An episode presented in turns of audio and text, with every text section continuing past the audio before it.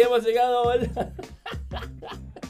Y sí, acá estamos en el último día de la semana recibiéndolos a todos ustedes con una nueva edición de Ponele Recargado.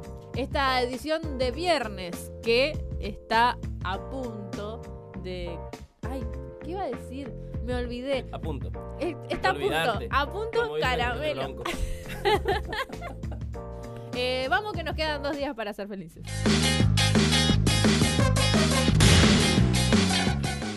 Y así como venimos, nos vamos derechito a recorrer todo el norte de nuestro país en este segmento que te analiza y te comenta y a la vez se pregunta, ¿por qué no? ¿Qué pasa en el NEA? La primera parada de este segmento la hacemos en la provincia de Corrientes. Nah, porque Ay, porque todo en cordobés. Cordobés. Bueno, pero vamos en la Corrientes. Y a si los argentinos habláramos argentino, Claro. Pero vamos a Corrientes, sí. Porque ahí el gobernador Gustavo Valdés está a punto de llevar adelante una reunión con el presidente de Uruguay, la calle Pou, para realizar un puente. Pero no cualquier puente, un puente que va a ir de Monte Caseros a Bella Unión, Uruguay, Monte Caseros Corrientes a Bella Unión, Uruguay, para que sea como un paso comercial, turístico y sobre todas las cosas que motorice eh, esta interacción entre ambos países. me encanta. No conozco Uruguay, me gustaría ir. Si alguien Sería me quiere bueno, llevar, sería interesante. Le dejo acá mi. Mangueaba en todos los programas, no se quedaba quieta. Sí, el puente va a tener alrededor de 1780 metros. Ah, largo. Va a unir las localidades que vos decías, eh, Montecaseros con Bella Unión. Y además, eh, el, tratado, el trazado total, digamos, entre carreteras y puentes, tendría unos 12 kilómetros. ¿Una bocha? Una bocha. Sí. Aparentemente hay algunos chinos que tienen ganas de invertir en Ay, Argentina. sí, vengan chinos. Traigan sus dólares. Eh, más o menos. Eh, o sus, Sus ye- yenes, yenes. Traigan sus- sus Sí. yenes. Traigan su dinero a la Argentina que lo necesitamos. ¿Cómo Bueno, se dirá vengan chinos en chino? Googlealo, Cristian. Googlealo, Cristian, porque yo no sé. Pero bueno, eh, si no son inversores chinos los que van a poner la tarasca para el puente, van a salir a buscar inversores por otro lado, pero del sector privado. Están re, recopados con nosotros los chinos, ¿viste? Nos trajeron el acueducto acá a Formosa. En el Chaco también habían hecho, no me acuerdo, pero dimos la noticia de que iban a invertir en algo. Y ahora están en Corrientes. Me agradan chinos. Eh, hablando del Chaco, ya que pasamos por ahí, Sí. tenemos que hablar de un récord en la recaudación, porque es la primera vez que eh, los, tri- los tributistas Sí, los que chaqueños, aportan. los que aportan en el Chaco han superado la barrera de los 4 mil millones de pesos. Es una bocha. Sí, son exactamente 4.049 millones de pesos los que se ha recaudado. eh, y ha aumentado mucho la recaudación. ¿Por qué? Porque a través de toda la movida económica, toda la... Ay, perdón, me un gallito.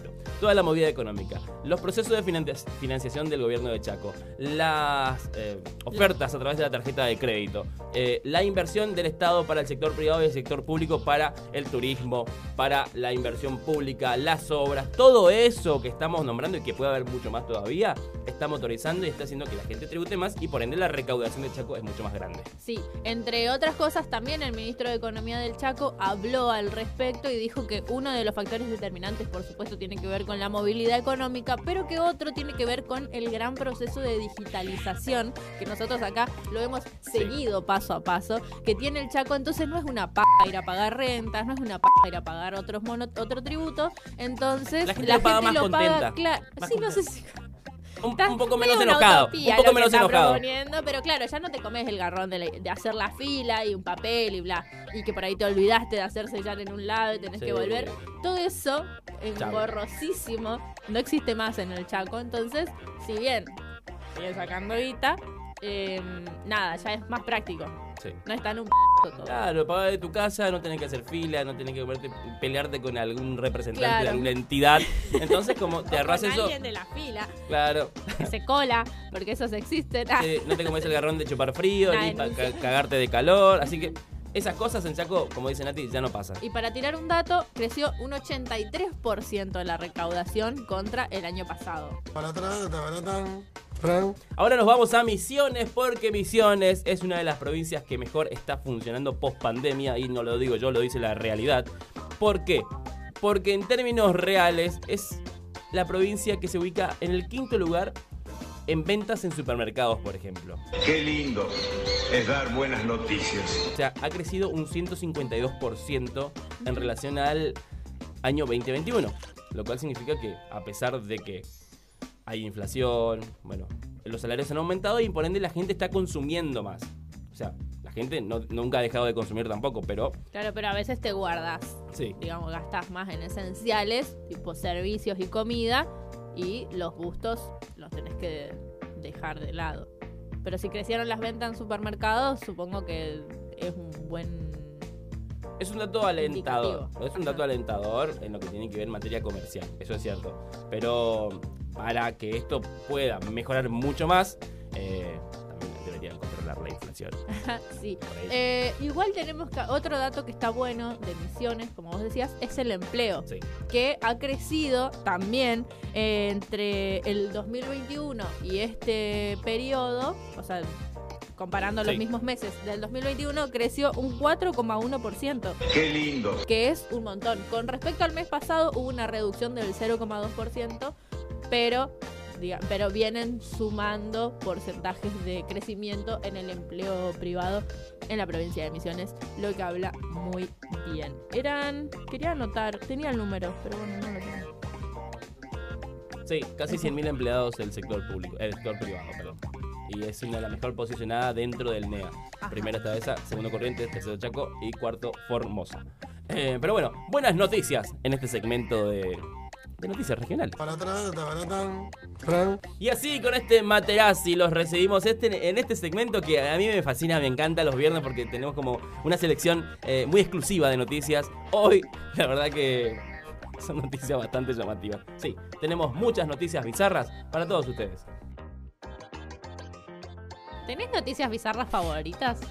No, pero los viernes suelen darse las mejores. Ah, Hay una tendencia. Como que la gente se manda todas las bizarreadas del jueves para que nosotros el viernes lleguemos bien. Creo que saben que nosotros usamos esa, esa noticia. Bueno, nos vamos, nos vamos a Santa Fe, donde sucedió un hecho bastante insólito, particular, peculiar. Un hombre fue a comprar a un dealer eh, cocaína, pero en lugar de venderle cocaína, le vendieron jabón en polvo.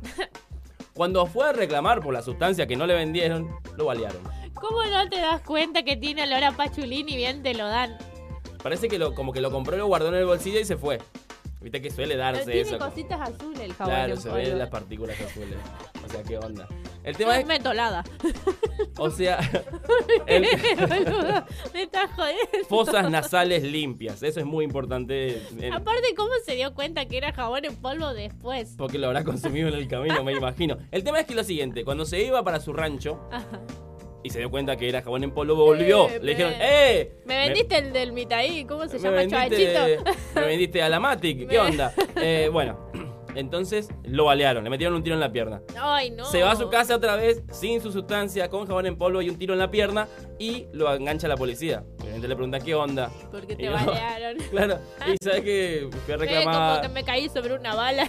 Sí, me caí- Fui a la defensa del consumidor y me dijeron que me vaya a mi casa. Me vendieron marihuana que no pega. Eh, señor, esto es defensa al consumidor. Y bueno, yo soy consumidor de marihuana. ¿Cómo marihuana? Soy pomelo, soy una estrella rock and roll. Eh, y nada, la policía fue al lugar donde lo habían vendido y baleado y detuvieron a dos pibes que estaban vendiendo. No eran al, al único que le habían vendido jabón en polvo en lugar de cocaína.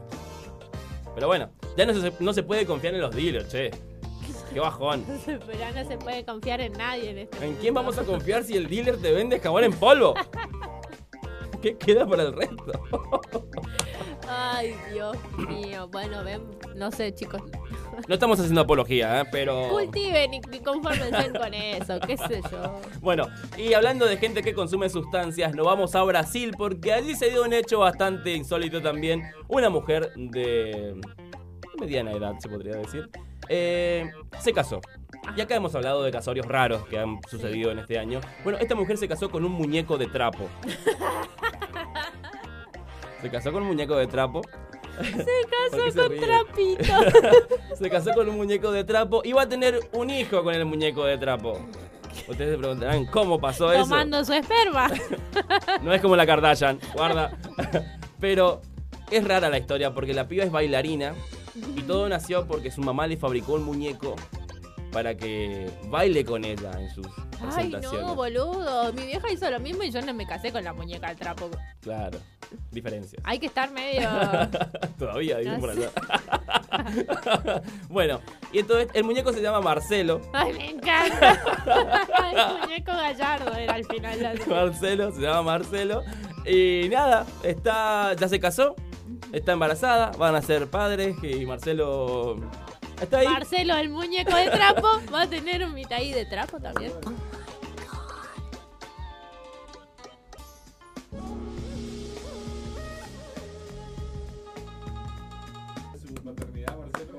Ay, claro. No, para mí que La claro. envidia de la Kardashian. es- es- escucha- Escuchame un poco, ¿cómo se llama la protagonista? Ay, no me acuerdo el Ah, nombre. escuchame un poco, Marcela. se llamaba Tatiana. bueno, Vos, vos decís que el mitaí es mío. claro. ¿Cómo hizo? Sí. Esa estaba tomando. Para mí que le vendieron el jabón en polvo de la Por eso hablé de gente que consume sustancias. O sea, ¿qué onda? Pero bueno, nos movemos de Brasil y volvemos a Chaco. Nos quedamos acá, en el país. Porque una diputada chaqueña presentó un proyecto para declarar el 16 de mayo como el Día Provincial del Heavy Metal. Esa no es tan bizarra como todavía estoy pensando qué va a ser del mitaí cuando la mamá le diga, este es tu papá. No salimos de la segunda noticia. Mamá, para mí que no, ¿eh? pero si vos decís, Eh, perdón. Confío, confío. volvamos al game. Sí. Eh, bueno, fue presentado en la legislatura chaqueña este proyecto para declarar el, el Día del Provincial del Heavy Metal el 16 de mayo en honor a un integrante de Black Sabbath. Escuchen y aprendan, Giles. Perdón, esto no lo pongas. es del PRO, la diputada. No, es del peronismo. libre. Es del peronismo. es del peronismo. ¿En qué me quedé? Está muy cerca, no, que porque en honor a un integrante de Ah, Black Sabbath. Sí, Elipsis. sí, elipsis. Eh, bueno, James. James. James Dio. Sería el, el homenajeado. Ah, el de las púas. Claro, ex integrante de Black Sabbath, que murió en 2010. Y bueno, esta diputada se reunió con los pibes del mundo metalero y le Claro. dijeron, che, diputada, ¿será que podés presentar este proyecto para los pibes? Que estamos ahí como manija de tener nuestro día. Y la, la diputada, toda contenta, fue y lo presentó. Recibió muchas críticas, por supuesto. Y sí. Imagínate que Chaco tenga un feriado por- provincial por el Me Día del Heavy Metal. encanta, y que pongan heavy metal en el colectivo. Van en el Sí, colectivo veo. escuchando la versión de Marilyn Manson de Sweet Dreams. Posta. Me gusta, me gusta. Bueno, eh, así que nada, recibió críticas, pero los pibes contentos porque esto obviamente va a tener un día puntual, va a tener un festival, va a haber homenajeados por eh, del Qué mundo heavy divertido. metalero. Ah, pero es toda una cuestión. ¿Sí? Me encanta. Es una fiesta, va a ser como el día provincial del heavy metal. Me gusta. La reina provincial del heavy metal. La reina provincial de la púa. De pelo rojo. Claro, la reina provincial de la púa metalera. Qué divertido. Y se premiará al peinado más extravagante del festival. La, la cresta mejor Claro. puesta. Cosas que van a pasar, eh, si es que se aprueba este proyecto de ley, en el Día Nacional, el Día Provincial del Heavy Metal en la provincia de Chaco. Paratran, tabaratán, fran. Pasa en este bendito suelo, en este segmento llamado, denominado y anunciado. ¿Qué, pas- ¿Qué pasó ahora? La puta madre. Y ahora vamos a ahondar en las noticias de índole nacional para saber lo que sucedió en las últimas 24 horas en este bendito suelo tan hermoso llamado Argentina, en este segmento llamado, denominado y anunciado. ¿Qué pasó ahora? La p madre. Eh, tenemos que entrar de una vez en la rosca política porque se han reunido nuevamente el presidente y representantes de las provincias. Digo representantes porque no estuvieron todos los gobernadores, pero sí hubo eh, 18 representantes eh, entre gobernadores, vicegobernadores y un diputado para debatir lo que hace rato venimos tratando de impulsar, que es la modificación de la Corte Suprema de Justicia. Recuerden, estos cinco hombres, de los cuales dos son Rosati, que eh, digitan de alguna manera qué es justo y qué no en nuestro país. Sí, y últimamente nada es justo, para nosotros por lo menos. Pues, Eh, pero bueno. venimos perdiendo por Sí, goleadas. sí. Eh, bueno, en definitiva se reunieron porque ahora la idea es presentar el proyecto eh, que va a ser de la nueva Corte Suprema, que va a conformarse por 25 integrantes, un representante de cada provincia, lo cual hace un poco más federal todo y, Y 12 y mujeres mínimo. mínimo Ese también 12. está bueno. Sí, Está obvio, sí, porque hablamos de paridad todo el tiempo, ahora en la política también debería ser en la justicia. Y sí. Así que está perfecto que esta. Y además, me encantaría ver, porque ahí ve- veríamos realmente. ver- veríamos. eh, la, la cuestión de género dentro de la propia justicia y la aplicación de la justicia con una visión de, de- las mujeres. Acá tenemos la Corte Suprema con cuatro monos que no entienden nada aparentemente. Digo aparentemente, pero claramente no entienden. Y bueno, estas son modificaciones necesarias para modificar la justicia, que sea mejor para todos y que obviamente sea un poco no tan exclusiva y con decisiones tan, tan, tan, tan, tan, tan, tan. No sé por- cómo poner un término que no sea tan, tan molesto. Sí, que no sea tan clasista Sí. la justicia, estaría buenísimo. Creo que esa es la palabra que estamos buscando. Bueno, queda una reunión nada más que va a ser de nuevo con gobernadores en el Consejo Federal de Inversiones, prevista para los próximos días, en los que ya cerrarían con brochecito de oro este proyecto y ya se presentaría en el Congreso para ser tratado. Hacían mucho hincapié en los medios que este proyecto tiene la aprobación de CFK. Sí. Pero es obvio. Si ¿Por qué hacen tanto hincapié si fue ella la que habló de renovar la justicia primero que nada? Y la que está en contra de Loafer, por ejemplo, también. Así que sí, era obvio. Era, re- era es como, viste, cuando no tenés más nada que escribir y... Hay que agregar Hay texto. que agregar texto. Eso, eso pasó. No sé, es como, sí, sí, sí, la prueba, Cristina. Vale. Vamos a darle entonces. ok. bueno, ahora vamos a hablar también de justicia. Sí, una noticia vinculada a la justicia porque hoy es el 3J, es el- la marcha por el Ni Una Menos que se va a desarrollar en todo el territorio argentino, marchas en plazas, convocatorias, reuniones federales, eh, debates en todo el país para una vez más tratar de concientizar a toda la sociedad, a la política, a la justicia y a legisladores de por qué se marcha y por qué se sigue reclamando y gritando lo mismo desde el 2015. Porque el feminismo popular y organizado es la mejor oportunidad que tiene este planeta.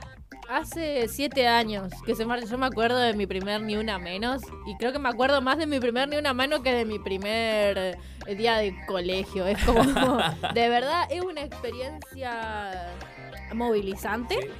Te- se te mezclan un montón de emociones también. Así que nada, cada 3J significa mucho para. No solo para las mujeres, sino para toda, digamos, para la sociedad en general. Y está bueno que cada vez se incluyan más personas en estos reclamos que tienen que ver, como vos decías, principalmente, y voy a rescatar algunas de las palabras que dijo Felia Fernández ayer, tienen que ver con la justicia. La mayoría, y lo dijimos ayer, después del informe de la Corte Suprema, solamente hay un 3% de femicidas condenados. Esto no se puede sostener así. La justicia tiene que hacer algo y eh, nada, entre los reclamos está vivas y desendeudadas nos queremos, pero también eh, con una justicia que acompañe a las victimizadas por la violencia machista y que se haga cargo de los huérfanos que quedan tras cada femicidio que sucede en nuestro país. Y ahora vamos a hablar de Javier Milei, que fue noticia en las últimas horas porque... Opiniones de una persona que claramente no sabe de lo que habla, porque estuvo diciendo... eh, está a favor de la venta de órganos y lo ve como un mercado más. Alguien le tiene que decir. You are stupid. Yo no entiendo cómo que después de la ley Justina, después de todo lo que nos costó que la población entienda los beneficios de ser donantes, este chabón venga a proponer que haya venta de... or- La mayoría de la gente, cuando se, se hacían los análisis, los estudios para aprobar la ley Justina, me acuerdo que todo el mundo pensaba que vos, si vos eras donante de órgano, tipo había toda una mafia atrás de los hospitales que los vendían. ¿Cómo, cómo volvés a eso? ¿Sos imbécil, Milei, o te haces? Es imbécil. Eh, Pero bueno, sal- salió a pegarle la oposición, el oficialismo, ministro de salud, el Obvio. INCUCAI. Pero el Incucay más vale. Además, el INCUCAI hace un, un trabajo transparente Sí. y muy fiel a lo que realmente la sociedad necesita. Imagínate toda la gente que está hace años o meses esperando un órgano y que venga uno que tenga más guita, lo puede comprar y vos te quedás sin el órgano que necesitabas. Pero además que es re obvio, lo dijo un diputado de la izquierda, pero se cae de maduro, digamos, si tenés un poquito de lectura, que es como, como pasa siempre que hay libre mercado, el pobre se caga, el rico consigue todo lo que quiere. Eh, Porque es así. Imagínate que O sea, vender un riñón literal va a ser una opción para alguien que no le puede dar de comer a su familia. Claro, claro. Imagínate que Graciela Ocaña, una denunciadora serial de cualquier cosa, está en contra de eso. Y sí, amiga. La hormiguita Ocaña se dan cuenta de eso. Bueno, y, y sí, o sea, si hay un mercado para la compra y venta de órganos y no lo regula el Estado, porque lo que está en contra de él es que el Estado regule todo. Claro, no, pero además eh, usó el, el discurso de que el cuerpo de uno es su primera libertad. Y ahí es donde uno tiene decisión, digamos, que no se condice mucho con que sea antiderechos, pero bueno, habitará sus contradicciones el señor Milley, me Sí. imagino. Pero bueno, en definitiva, Milley propone esto, todo el mundo le salió a pegar porque sí, es necesario, eh, pero parece que... Encima justo se lo dijo a la nata, pobrecito, que Ay, sí. bueno, tuvo varios problemas con... Que la nata tiene un órgano de una señora a la que engañó, básicamente. Claro, por eso digo. Pero bueno, así y así cerramos este hermoso segmento de noticias nacionales. Tabaratan, tabaratan, tran. Y sin mucho preámbulo nos vamos a meter en este segmento de deporte porque hay demasiadas noticias para profundizar, deshilar, masticar, engullir y deglutir para ustedes. Y vamos a hablar de fútbol, primero que nada. Creo que vamos a hablar totalmente de fútbol. Pero bueno, vamos a hablar ahora de la- del caso Villa. Sebastián Villa de Boca, denunciado por abuso sexual. eh, y que todavía está ahí como tranca. Sí, él No- sigue jugando, nada. no está ni en el banco. Bueno, lo que dice la gerenta del Departamento de Equidad y Género de AFA es que es necesario que Boca separe a Villa del, de- de- del equipo Sí. y que esté a disposición de la justicia porque, nada, para ejemplificar un poco y entender que el Departamento de Género y Equidad de la AFA está para eso. Sí, un poco tarde, ¡Ya era hora, pero de una loca, qué sé yo. Tendrían que articular con las áreas de género de boca también. A mí la verdad que la visión punitivista del tipo, ah, córtenle el pito y que se muera desangrado, eh, si bien es atractiva, no es la solución. Hay que aprovechar que los clubes de fútbol tienen departamentos de género y generar políticas que no solo afecten al violento, sino eh, que, digamos, aprovechar la situación de Villa para generar conciencia en el resto del equipo. Tareas comunes para que todos los varones digan, ay no, no voy a abusar de nadie, por las dudas me corran, sino que más vale digan, che, no está bueno lo que hizo este y, y que no lo hagan. Básicamente es educar a la población en ese sentido. Es que es la- una necesidad y, y también es necesario que los clubes den el ejemplo. Un club Sí. tan grande como Boca debería ser ejemplo. Por favor, Debería te ser pido. ejemplo y no lo está haciendo. La y- mitad del país es de boca. Bueno, por lo ¿Por menos eso qué no se pone las pilas? Así que esperemos, esperemos que la justicia avance, que el club tenga una, una definición puntual sobre el caso Villa y bueno, ya se pronunció, la- por lo menos el departamento de género de AFA lo está haciendo. Ahora vamos a ver qué dice Boca. No sabemos Mientras qué va a da decir. la AFA da un paso adelante, te- da dos para atrás también. Sí. Porque la, la siguiente noticia tiene que ver con el director técnico Diego Alberto Guachi, que lamentablemente fue eh, sobreseído, Exonerado. exonerado por la AFA después de las denuncias de acoso y de malos tratos que recibió por parte de todo un plantel de eh, futbolistas que nada, se animaron a denunciarlo y después otra vez el ente que se supone tiene que velar por la- el bienestar de sus jugadoras, eh, vela por el bienestar o encubre, mejor dicho, a un violento. Por mí se pueden todos a la mierda. Sí, las pibas se van a organizar para marchar y situarse frente a la sede de AFA el día lunes. ¿Por qué? Porque este entrenador fue sobreseído, a pesar de que se presentaron pruebas que fueron bastante contundentes, no eran como probatorias. Es lo que dice la FIFA, que la FIFA se encargó de investigarlo a este entrenador. Y hoy, entrenador de Defensa y Justicia, del equipo femenino de Defensa y Justicia, bueno, eh, y va a, estar, va a seguir laburando, va a seguir ejerciendo su actividad porque la FIFA determinó que no eran probatorias. Imagínate si, no sé, Dios no quiera, ¿no? Pero que de Paul Messi y algún otro digan, che, Scaloni no, nos pega o nos maltrata. Claro. ¿Cuánto tiempo crees vos que va a durar Scaloni ahí? Nada. Son machistas y punto. Sí.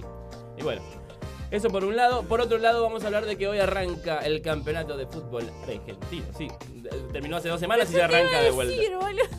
Ayer ganó Boca, ¿qué pasó? Sí, no- ni terminó de festejar Boca y arrancamos otro campeonato, porque así somos fanáticos los argentinos.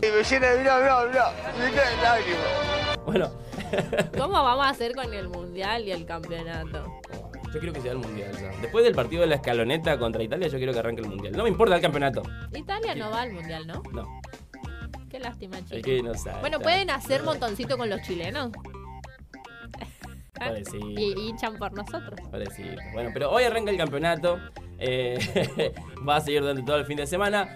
Boca, mm, bueno, hace su estreno en el campeonato contra Arsenal. River contra Defensa y Justicia.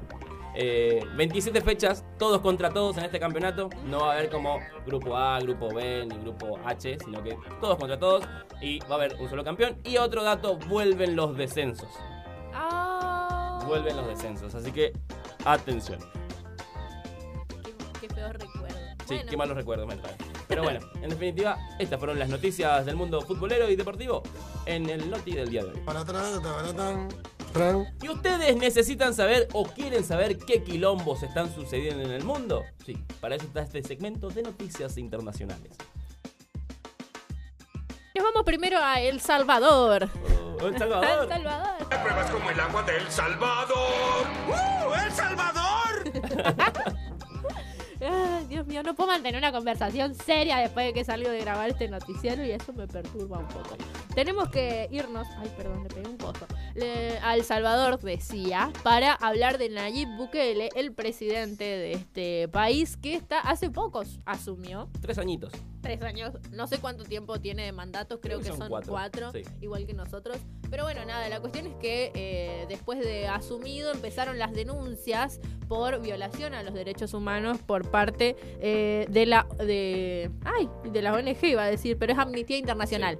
Eh, por parte de Amnistía Internacional, por un lado. Por el otro lado, en la misma nota detallan que eh, como tiene que ver con esta guerra contra las pandillas que ha empezado el, presidente, tiene por otro lado el contrarrelato de que hay personas que apoyan lo que hace. Es como que está dividido, porque hay quienes dicen que hay eh, criminalización de la pobreza, que es algo que sabemos que sucede, pero por el otro lado está la gente que dice, bueno, pero ya las pandillas son menos un problema que hace tres años.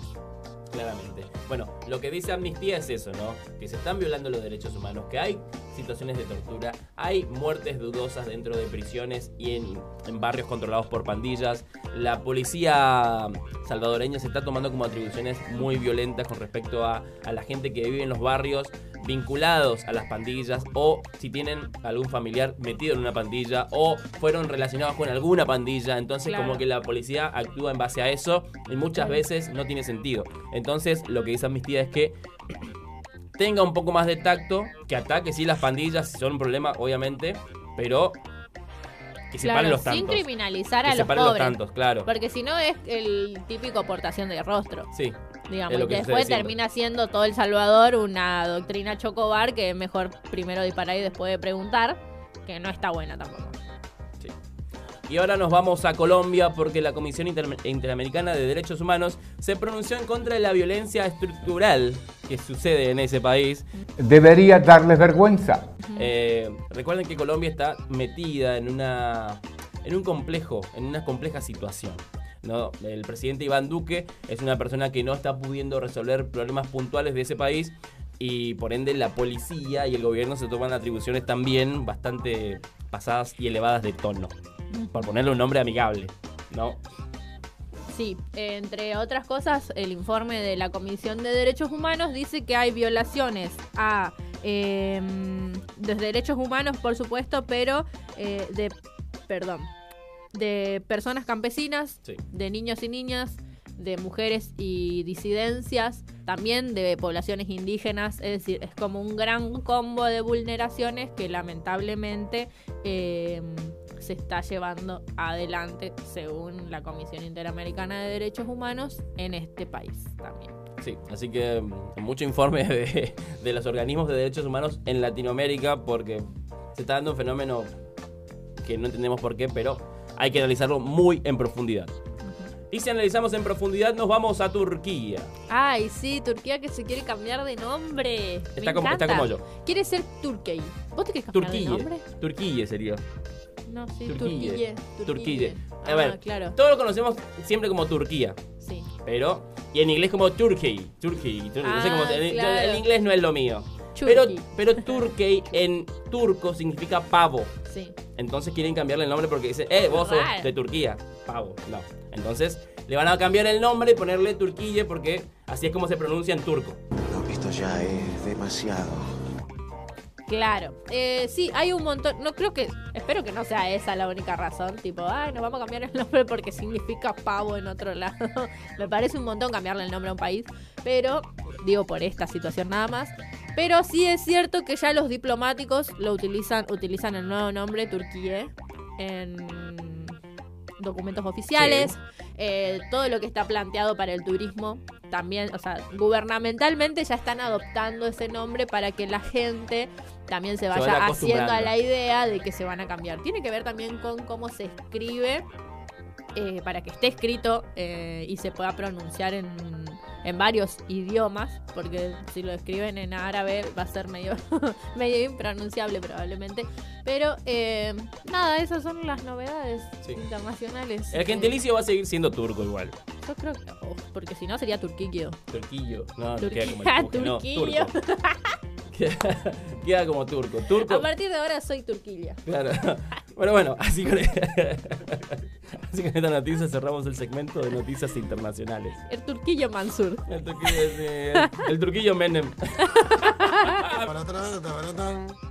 Y bueno, así como termina este noticiero, arranca el fin de semana porque ya estamos en viernes y no tenemos nada más que agregar y nada más que contar en el noti del día de hoy que se termina de esta manera, pero sin antes dejarte con un segmento muy especial. Así es, nuestro segmento de local, en este caso con Eka como solista. El cantante de Niños Paganos tiene sus materiales solistas y nosotros te traemos Saber y Creer, un temor, para que vayas entrando en el ambiente de un fin de semana calmo y precioso.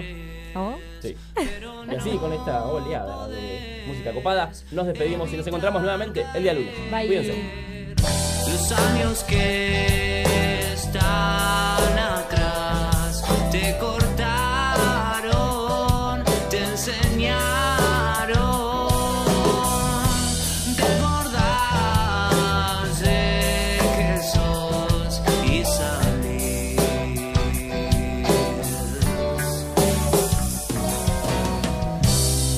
No hay nada